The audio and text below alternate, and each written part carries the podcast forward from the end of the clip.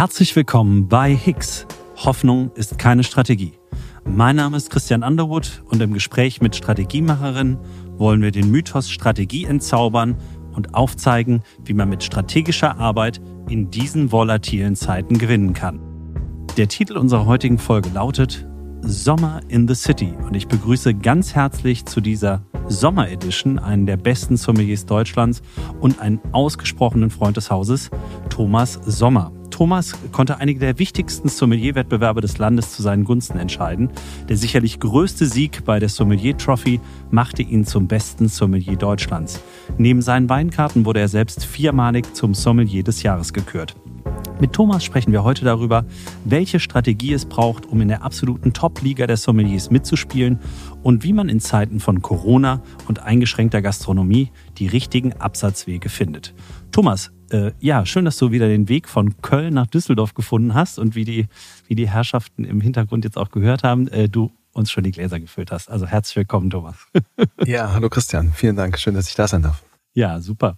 Thomas, ich stelle dich einmal ganz kurz unseren Gästen vor. Äh, wir haben in den, ja, ich sag mal, in der Corona-Zeit in diesen Räumen auch schon mal allerlei Weininnovationen ausgeheckt, wie virtuelle Tastings, die ja mittlerweile zum Standard fast äh, schon dazugehören. Vor der Pandemie konnte sich das fast keiner vorstellen, virtuelles Trinken. Wir haben das schon relativ äh, zum Start ja mal gemeinsam für einen guten Zweck gemacht mit über 100 Leuten. Aber du kommst ja auch ganz klassisch äh, bist du gestartet mit einer Ausbildung zum Hotelfachmann.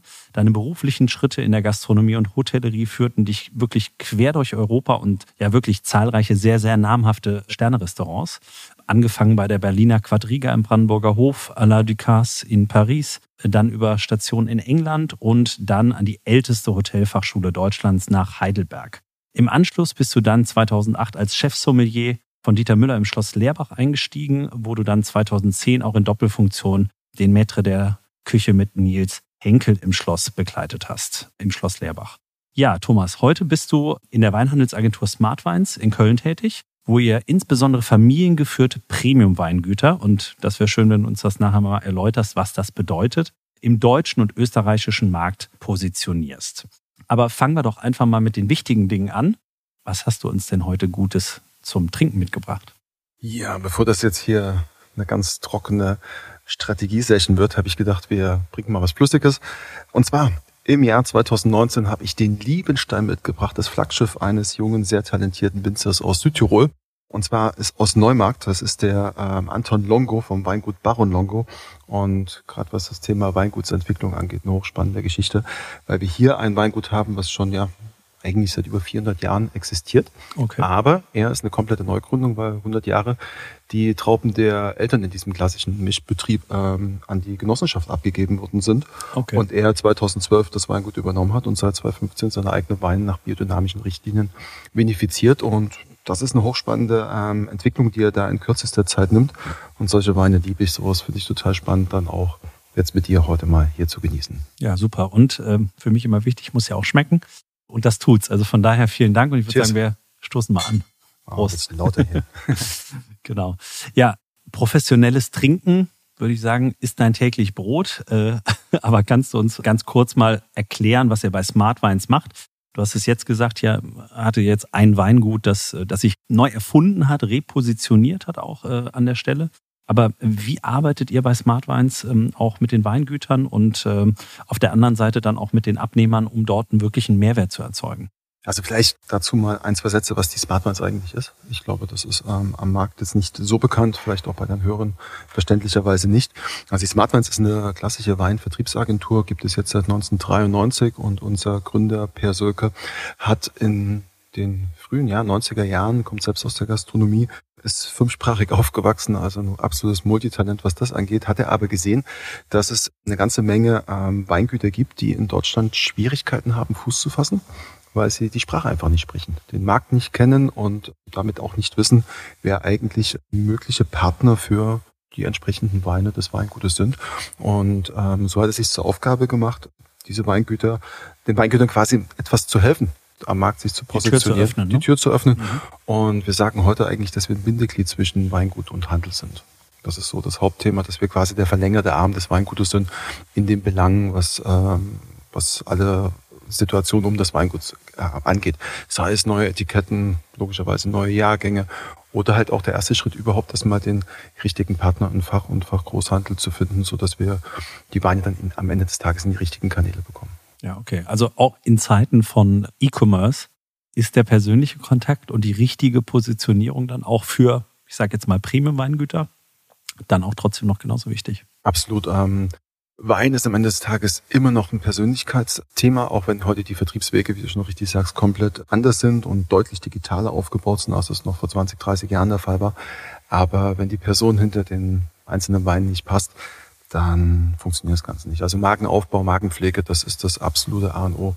Und das ist das, was wir so fast täglich machen. Also ich würde mich freuen, wenn wir täglich Wein oder täglich Brot, wie du sagtest, äh, in, in rauschenden Mengen auf dem Tisch haben. Aber es ist auch eine ganze Menge Trockenarbeit dabei. Mhm. Also viel Handwerk sozusagen jetzt nicht am Wein, sondern an dem professionellen Markenaufbau und Positionierungsarbeit, äh, die er in äh, Vertrieb und Marketing dann macht.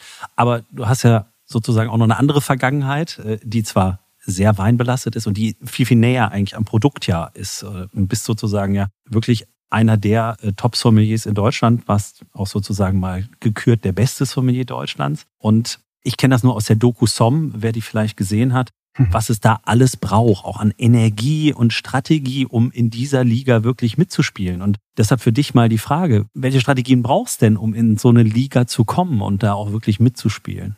Also ich kann jedem jungen angehenden Talent nur wünschen, dass er nicht als erstes Som gesehen hat.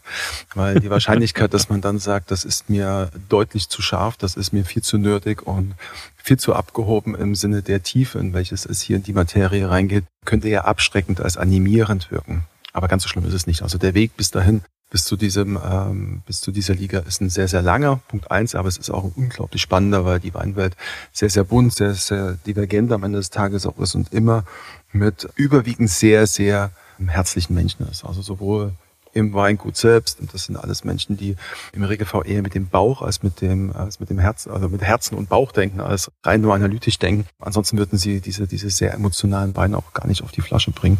Und ähnlich ist es ja auch in der Küche. Das ist ja wie beim Küchenchef äh, eine ähnliche Thematik. Und so finden sich da zwei ähm, Wege sehr, sehr gut zusammen. Und wenn es darum geht, in der Sommelerie etwas ähm, näher zu kommen oder dem Ganzen einzusteigen, da hatte ich einfach das Glück, dass ich sehr, sehr früh, also schon in der Ausbildung, an zwei sehr verrückte Weinnasen gekommen bin, die mir immer wieder mal Glas hingestellt haben und mich gefragt haben, Mensch, wie findest du das? Und ich muss gestehen, ich kam als absoluter Biertrinker in ein, in ein Gourmet-Restaurant. ich hatte überhaupt keine Ahnung von der ganzen Thematik und das ist, glaube ich, für mich auch das Wichtige gewesen, dass ich komplett unbelastet war, komplett ohne Vorprägung war und einfach wissbegierig war und wissen wollte, was sich dahinter verbirgt. Und so sind wir Stück für Stück, wie man sich versieht, sehr, sehr tief in diesem Thema versunken und macht die ersten Wettbewerbe und sieht, dass man da richtig äh, Spaß, vor allem Freude hat, ein tolles Netzwerk aufzubauen, von dem man ja heute am Ende des Tages auch profitiert, auf welchen man viele Arten des, der heutigen Arbeit auch weiter aufbauen kann. Mhm. Und äh, ja, das hilft dir natürlich auch, äh, die Weine zu beurteilen, die ihr am Ende des Tages natürlich verkauft. Und das ist ja dann auch im Zweifel dein Markenversprechen, dass du immer was Gutes dabei hast, wenn du, wenn du vorbeikommst, ne, auf der Vertriebsseite.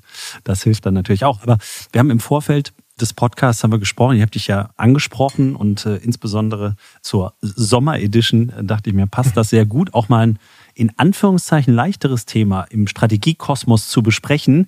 Wobei sich vielleicht der eine oder andere fragt, Wein, was hat es denn mit Strategie zu tun? Aber hier bewegen wir uns natürlich in einem sehr speziellen Markt mit ganz vielen Segmentierungen, Vertriebs- und Absatzwegen. Und ans Pricing muss man auch noch denken und an die Kanäle, die da zu bespielen sind und den Markenaufbau, du hast es schon angesprochen. Also sehr, sehr vielfältig und auch sehr, sehr viel strategische Arbeit, die heute, glaube ich, sehr, sehr implizit, intuitiv auch ja vielleicht bei einem Winzer mal abläuft, wo man aber auch nicht an alles denkt. Und deshalb war es mal für uns und für mich äh, spannend, da mal ein bisschen näher reinzufragen. Und, und vielleicht starten wir mal mit dem Thema Weinkonsum in Deutschland, also auch Marktpotenzial, das es überhaupt gibt, um, äh, um hier im deutschen Markt zu bestehen. Und äh, der hat sich letztes Jahr positiv entwickelt trotz oder wegen Corona?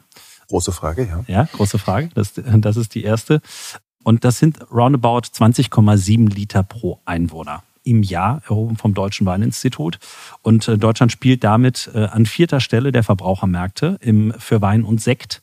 Die anderen großen Player sind dann noch Italien, davor dann noch Frankreich und davor definitiv an der Nummer eins die USA. Was würdest du denn jetzt sagen? Ähm, wie hat sich das jetzt in Corona entwickelt? Gastronomie geschlossen, ne? du hast ja auch eben erzählt, ihr positioniert dann die Weine auch in speziellen Läden, die natürlich auch für den Markenaufbau hilfreich sind. Jetzt fällt das Gefühl erstmal komplett weg. Wie geht das dann weiter? Also wie habt ihr da auch agiert, reagiert und ähm, wie ist das gelaufen? Ja, also wenn ich mich zurückerinnere, letztes Jahr, ähm, ab März, Ende März, Anfang April, da war eine gewisse ich will nicht sagen Panik, aber so eine etwas ähm, Schwere in der Luft. Man wusste nicht so richtig, wo es hingeht, was, ähm, was da eigentlich passiert. Man muss hier vielleicht dazu sagen, dass wir ähm, uns ja ausschließlich um familiengeführte Weingüter ähm, kümmern und jetzt hier nicht um über große Industriezweige ähm, und kommunizieren. Also es geht am Ende des Tages um Weingüter, wo tatsächlich die Familie oder zwei, drei Familien noch mit dranhängen, wenn es nicht mal eine große Kooperative ist, wo natürlich aber am Ende des Tages auch die Familien ähm, davon direkt ist das auch eine, äh, betroffen eine, eine Volumenfrage, die das Weingut macht? Mit Sicherheit. Also es, mhm. am Ende des Tages ähm, ist Volumen nicht unwichtig, gerade auch wenn es darum geht, eine Durchdringung am Markt ähm, zu gewährleisten. Wenn ich ein kleines Weingut bin mit, sagen wir, ich produziere 50.000 Flaschen, dann habe ich eine, bin ich in der Nische der Nische. Wenn das noch ein bisschen spezieller ist, vielleicht Thema Nature anspreche, dann ähm, spreche ich eine ganz marginale Zielgruppe überhaupt an und die Zahlen, die du auch gerade aufgeworfen hast. Das klingt immer viel, aber man muss sich überlegen, was für Arten von Weine sind das? Was, mhm. ähm, wo werden die tatsächlich verkauft und über welche Qualitätsarten ähm, von Weine reden wir da eigentlich? Und wir dürfen nicht vergessen, dass der Haupthandel ist nicht der Weinfachhandel oder die Gastronomie als Hauptdrehpunkt für Wein, sondern es ist tatsächlich der Discount. Mhm. Und also Aldi, Lidl und Co. Ne? Beispiel, ja. Mhm. Was jetzt auch komplett äh, nicht verwerflich ist. Es ist sogar gut, dass es diese, diese Einstiegssegmente mhm. ähm, gibt. Aber die nehmen natürlich einen ganz, ganz großen Anteil, also weit über 50 Prozent des Marktes schon mit ab, zu einem ähm, sehr, sehr günstigen, verhältnismäßig günstigen Preis, haben mhm. natürlich, natürlich damit aber auch eine Türöffnerfunktion für die, für die Kundschaft. Denn wer vielleicht jetzt auch im Einstieg beginnt mit einem günstigen Wein oder einer einfacheren Qualität, heißt ja noch lange nicht, dass er da bleibt. Ja, wenn die eigene Kaufkraft etwas sinkt, kann es ja durchaus auch sein, dass man gerade diese ähm, Kunden dann auch zu höherwertigeren ähm, Qualitäten ranführt. Ja, und mhm. dadurch, dass wir halt in diesem sehr Fine Wine ähm, ähm, aktiv sind, war das für uns natürlich schon schwer und auch viele Fragezeichen ausgestattet letztes Jahr, wo das, wo die Reise hingehen wird. Und ja, du sagst es, der Markenaufbau geschieht in allererster Instanz im Premium-Bereich über die Gastronomie. Die Tophäuser, ähm, dass wir die Kommunikation daran schaffen, dass die ähm, Top-Weine in den Top-Restaurants ausgeschenkt werden. Nur dann ähm, habe ich dann die Chance, auch wirklich einen Pulling-Effekt zu erzielen, sodass diese Sachen auch im Fachhandel dann später von den vormals Gästen des Restaurants auch gekauft werden. Mhm. Und ich denke, es ist eine temporäre ähm, Erscheinung. Die, es sind eher Verschiebeeffekte, glaube ich, die wir ähm, in den letzten anderthalb Jahren sehen oder ähm, wahrgenommen haben. Natürlich haben wir alle mehr getrunken. Es ist auch mehr konsumiert worden. Es ist auch interessanterweise hochqualitativer konsumiert worden. Okay. Also auch der, der, der durchschnittliche Erlös an der Kasse im, im Fachhandel war deutlich höher. Was aber auch relativ logisch ist, wenn man sich über die Psychologie des Menschen auseinandersetzt, dann, wenn es daran geht, man weiß nicht genau, wo es hingeht. Ja, ich habe da tolle Weine im Keller. Lass uns doch einfach auch mal die großen Sachen trinken. Warum heute immer die Gutsweine trinken? Wir können doch heute auch mal im großen Gewächsbereich oder im großen Grand Cru-Bereich reinschauen. Wer weiß, ob wir nächste Woche das noch trinken dürfen. Jetzt ganz überspitzt dargestellt, aber ein Stück weit hatten wir diese Situation und diese Effekte äh, lassen sich nicht von der Hand sprechen. Mhm. Und in vielen anderen Bereichen war es, war es auch so der Fall. Ähm, und wir haben über E-Commerce gesprochen. Wie hat sich da die Verschiebung, die Verlagerung stattgefunden? Also ich stelle mir jetzt vor, wenn so ein Weingut vorher nichts hatte und hat dann plötzlich mal gesagt, jetzt mache ich ein bisschen online, dann äh, ist da auch kein Traffic, dann verkaufe ich auch nichts. Also wie, wie sehr hat das dann vielleicht schon den Platzhirschen auch in die Karten gespielt? Also ganz klar, wer im April letzten Jahres überlegt hat, einen Online-Shop zu machen, da war das löblich, aber im Endeffekt war man zehn Jahre zu spät. Mhm. Denn ähm, gerade diese Geschichten ähm, aufzubauen, unabhängig der ganzen Logistik und des Setups mhm. einer Website, mhm. geht es natürlich auch darum, Kundenvertrauen aufzubauen. Und ich muss da auch eine gewisse Bekanntheit erstmal schaffen. Klar, wenn ich der Winzer bin, der, der sowieso immer Abhof verkauft und ähm, jetzt einen Online-Shop habe, die Gäste, die Kunden, die normalerweise bei mir Abhof das kaufen, die kaufen das dann natürlich auch im Online-Shop.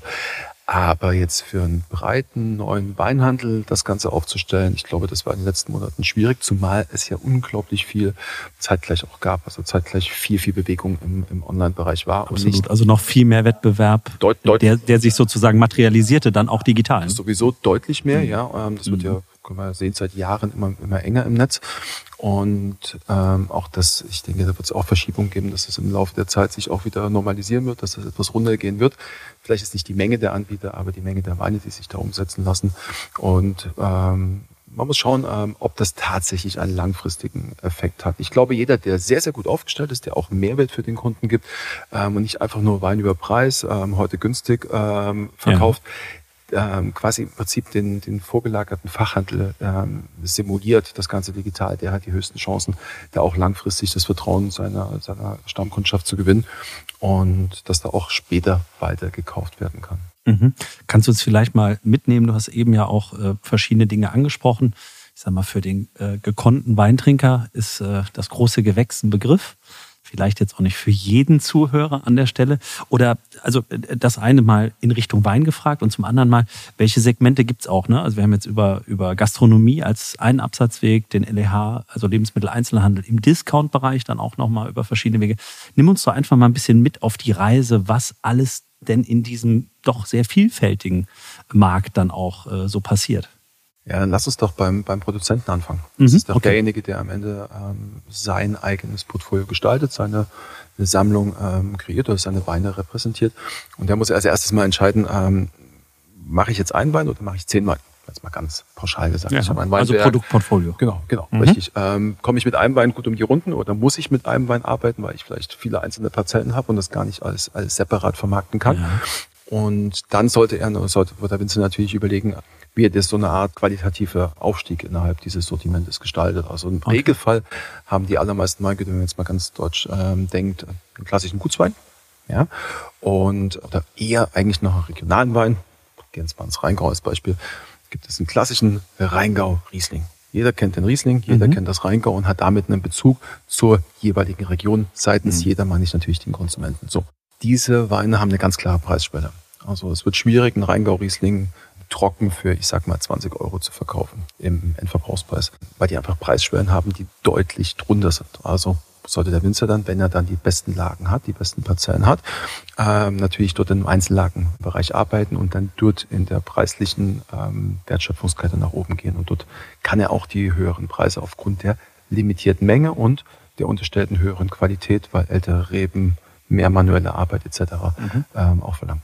Also Produktportfolio, Zielgruppe und Pricing spielen dann schon sozusagen ab Hof oder ab Berg äh, oder ja, Weinrebe ja schon äh, ja, ein entscheidender Faktor. Ne? Absolut, ist ja auch schwierig, wenn ich jetzt ein Weingut bin, was zum Beispiel nur große Gewächslagen hat, also nur die absoluten feinen Filetstücken in den besten ähm, historisch bewiesenen Parzellen ähm, einer Region. Wenn ich nur das auf die Flasche bringe und nur im Bereich ja, 35 Euro plus ähm, im Regal stehe, dann werde ich wahrscheinlich bei der breiten Masse meiner Zielgruppe vorbeilaufen. Ja, dann ist der, der Warenkorb gibt selten 35 Euro für eine Flasche her. Das ist dann die absolute Spitze der, des Eisberges.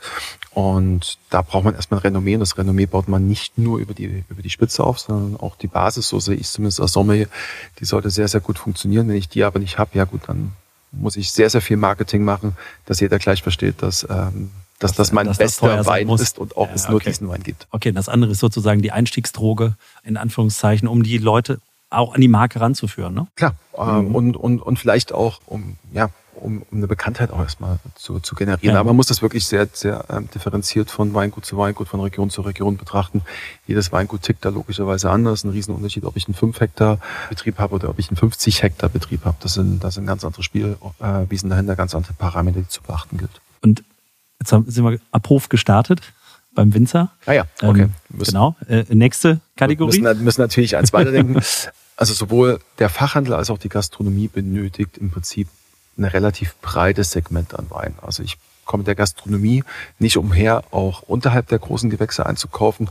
Ich denke an Bankettveranstaltungen, ich denke an, ähm, an, an Restaurants, die vielleicht jetzt nicht nur im Zwei- und Drei-Sterne-Bereich unterwegs sind. Nicht jeden Tag macht auch ein großes Gewächs Sinn. Ich brauche mal was Frisches, was Leichteres. Mhm. Und da macht es natürlich schon Sinn, auch dort im, im Ortsweinbereich als Beispiel ähm, eine Hausmarke zu setzen. Im Fachhandel funktioniert beispielsweise im letzten Jahr sehr, sehr gut die deutlich höheren Qualitäten, wie wir gerade schon angesprochen mhm. haben. Aber im Regelfall bin ich da bei 10 bis 15 Euro sehr, sehr gut aufgehoben. Zumindest das so etwa der Preis, je nachdem, wo ich natürlich bin, in welcher Stadt ich bin. Und demzufolge ähm, brauche ich in diesem Segment als Händler auch ein gewisses breites Angebot und muss mich da auch entsprechend aufstellen. Mhm. Absolut. Und wenn wir dann nochmal weiter gucken, wie hat sich so das Kundenbedürfnis entwickelt an der, an der Stelle? Also ich, da sind wir, glaube ich, auch in den Extremen, sozusagen vom Discount-Käufer für drei Euro die Flasche bis zum Kollegen, der auf der Auktion sich da irgendwie was ganz Altes, Feines für die Sammlung holt. Ne? Also also ich kann jetzt nicht sagen, ob wie sich das entwickelt hat. Da, da bin ich ja. deutlich überfragt. Ich kann nicht in jeden Kopf reinschauen. Ich kenne auch solche Zahlen ähm, nur sehr, sehr bedingt.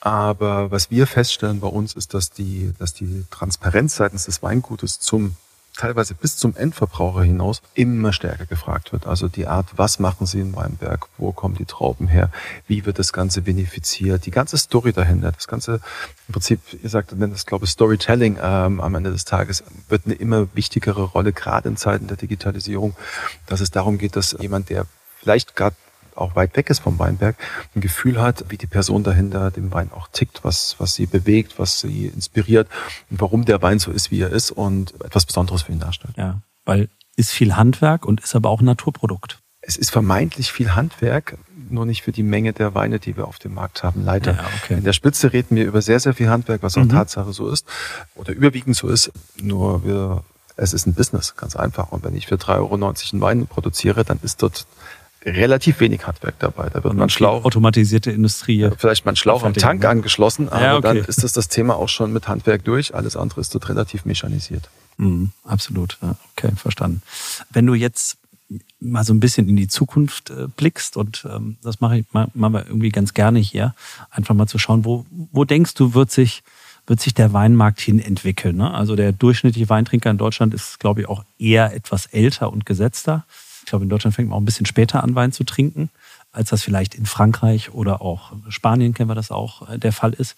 Was glaubst du, wo werden wir uns dahin entwickeln? Ist im Premium-Bereich überhaupt noch Platz oder ist da auch schon völlig gesättigt? Wie siehst du das? Wie funktioniert dann auch überhaupt noch Differenzierung? Weil nur Etikett ist halt auch irgendwie überschaubares Differenzierungsmerkmal, ne? Ah, ein einfaches hübsches Etikett reicht nicht. Ein flotter Spruch auf dem Etikett, das war vor zehn Jahren durchaus interessant. Das hat auch viele Leute zum Kauf eines, eines Weines ohne Nachfrage nach dem Inhalt äh, bewegt, diese Flasche zu greifen. Ich glaube, heute muss da wesentlich mehr auch dahinter sein, sodass auch nach dem zweiten Schluck der Wein noch ansprechend ist. dass das logischerweise für den Nachkauf auf jeden Fall äh, mhm. nicht ganz unwichtig. Wo es sich hinentwickeln wird, ach, die Kristallkugel hätte ich gern. Ich denke persönlich, dass es nicht unbedingt enger wird, also es wird auf jeden Fall enger im, im, im Premium-Bereich, gar keine Frage. Aber wir haben heute eigentlich eine sehr, sehr gute Entwicklung, dass auch jüngeres Publikum relativ früh an den Wein kommt. Du hast es absolut richtig gesagt, dass uns die südeuropäischen Länder da deutlich voraus sind, dass dort früher, ich sage es jetzt salopp, zur Flasche gegriffen wird, aber es ja. liegt einfach in der, in, der, in der Kultur der Länder, dass es halt auch üblich ist, in den familiären Kreisen auch mittags schon ein Glas Wein zu trinken. Das ist man in Deutschland eher, äh, wird das verpönt außerhalb einer Weinbauregion angeschaut. Ja. Was eigentlich total schade ist, weil es ist doch viel spannender, ein ordentliches handgemachtes Glas Wein zu trinken, als irgendeine Mixbrause ähm, auf den Tisch zu stellen und oder irgendwelche ähm, ja, ähm, Alkopops ähm, zu genießen, was, was ich meine. Von daher denke ich, haben wir da heute eine Chance. Ein junges Publikum, was ja auch eine sehr hohe Kaufkraft durchaus hat. Wir ähm, viele junge Mitzwanziger verdienen heute deutlich mehr Geld, als das bei uns noch äh, vor 20 Jahren der Fall war. Das heißt, die Kaufkraft steigt da durchaus schon, aber es ist natürlich nicht in der breiten Masse so gegeben. Und unsere Aufgabe ist ganz klar, also unsere alle Aufgabe im, im Weinbusiness muss sein, dass wir diese Damen und Herren relativ früh abholen und in die richtigen Weine ins Glas einschenken und vielleicht versuchen, ein bisschen die Philosophie mit auf den Weg zu geben, dass zumindest das, was unseren Bereich angeht, handgemachte Weine von Familienweingütern nicht tausendfach, aber in jedem Fall mindestens hundertfach besser sind als okay. die große Industrie.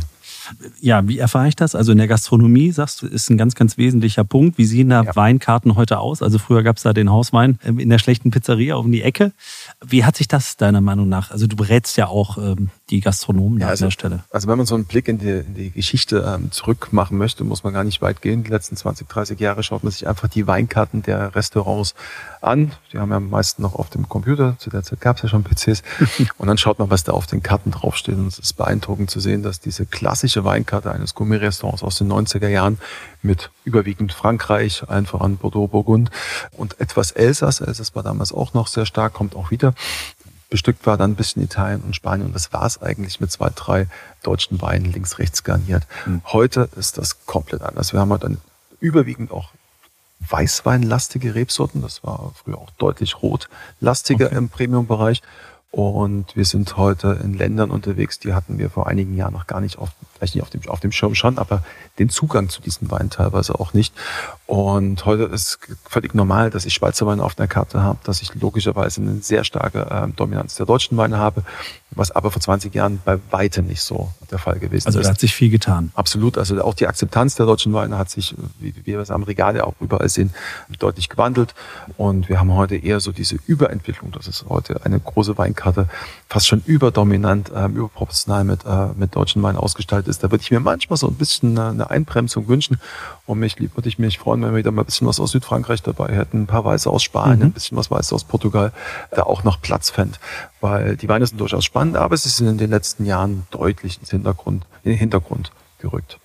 Ja. Muss dabei. Unbedingt, einmal, genau, einmal genau dafür ist die Flasche da, denn da bleibt die Zunge locker. Ja, äh, definitiv. Aber wir sind, wir sind schon fast am Ende äh, unseres Podcasts. Die Flasche noch nicht. Die Flasche noch nicht. Äh, wir, wir werden das dann noch zu Ende bringen hier. Da bin ich mir, bin ich mir definitiv sicher. Ähm, wenn du nochmal äh, für unsere Zuhörer am Schluss nochmal vielleicht so ein, ja, ein paar Tipps hast für das professionelle Publikum und dann aber auch für die Konsumentenseite. Was würdest du, ich sag mal, Winzer, Gastronomie und äh, Konsument am Ende des Tages gerne, gerne mitgeben wollen? Mitgeben worden, außer eine gute Flasche Wein ins Gepäck. Ähm, ja. Vielleicht. Ähm, Worauf kommt es an, um, ne, also wie, du hast ja, hast ja eben gesagt beim mhm. Winzer, ne, der muss sich ja schon eigentlich sehr, sehr viele Gedanken machen, ob der die sich immer so strategisch ausmalt oder ob er einfach die Trauben gut, also wirklich versucht, einfach nur ein gutes Produkt zu machen. Also der An Grundantrieb des Winzers ist mit Sicherheit einen tollen Wein zu machen. Ja. Punkt eins. Ja. Aber ein, die wenigsten Winzer gehen blauäugig ran und gehen einfach nur aus der Kunst des Weinmachens daran und mhm. Versuchen, einen Wein zu machen, sondern ich glaube, dass der umgreifende Begriff wäre Zeit.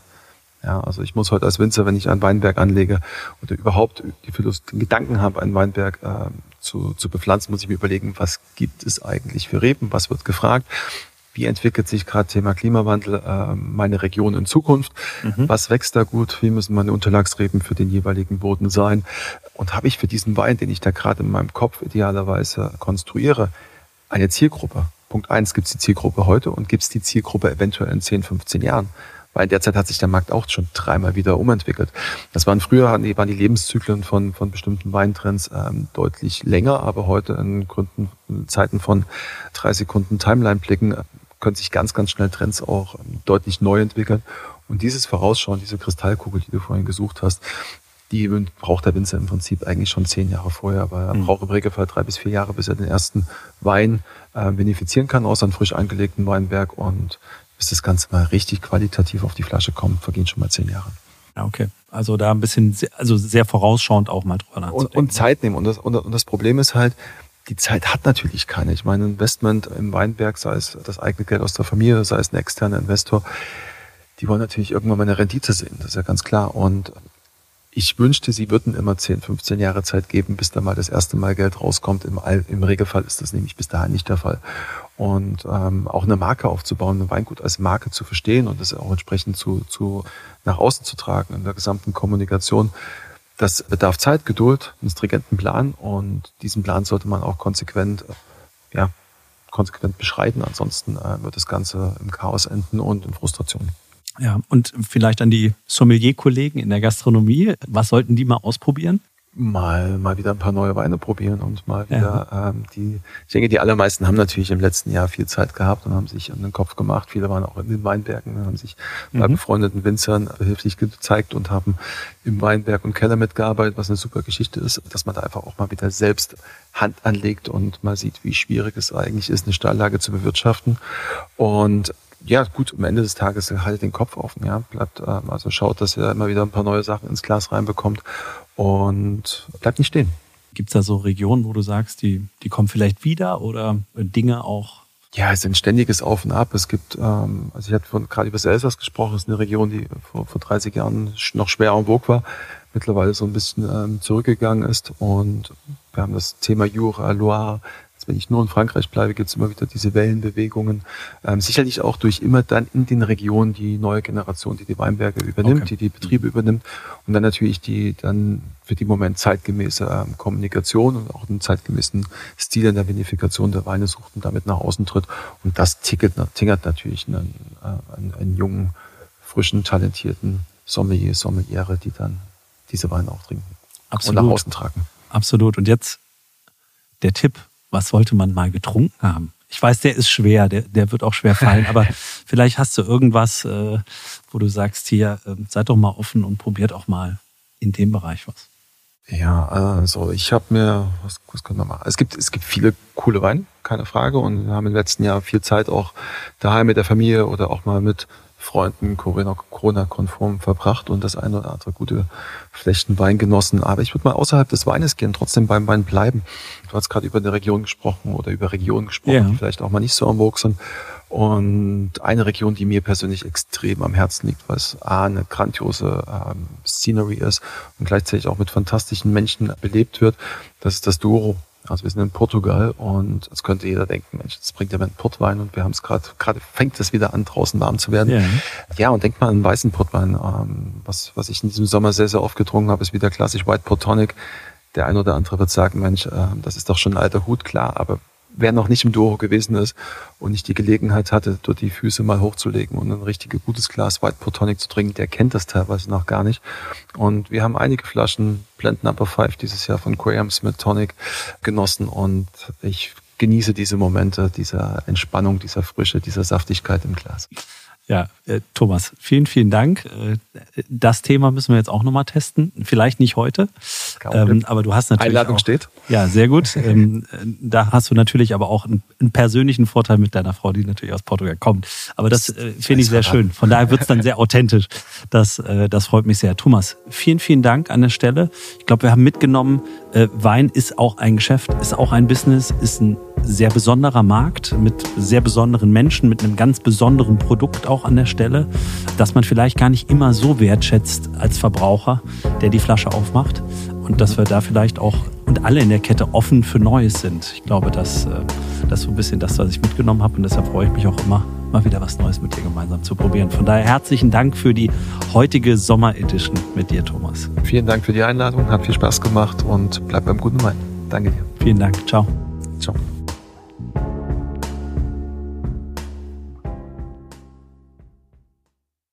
Werbung. Am 16. Mai ist es wieder soweit. Unser Strategy Summit findet statt. Die Strategiekonferenz für echte Strategiemacherinnen im deutschsprachigen Raum. Dafür haben wir wirklich ein tolles Programm zusammengeschraubt mit echten Strategiemacherinnen von der Front, die euch zeigen werden, wie ihr Strategie digital noch einfach besser machen könnt. Dafür haben wir unter anderem Speaker wie Mark Pollock, CEO der Tränkwalder Gruppe und Rüdiger Rath, CEO der Kencom Gruppe mit am Start in Düsseldorf bei Infosys im Tech and Innovation Center. Was müsst ihr jetzt noch tun? Geht auf unsere Seite, findet ihr auch in den Shownotes www.strategy-summit.de und sichert euch jetzt euer Ticket mit dem Gutscheincode Community10. Community alles groß geschrieben und 10 als Ziffer. Wir freuen uns auf euch. Wir sehen uns in Düsseldorf. Ende der Werbung.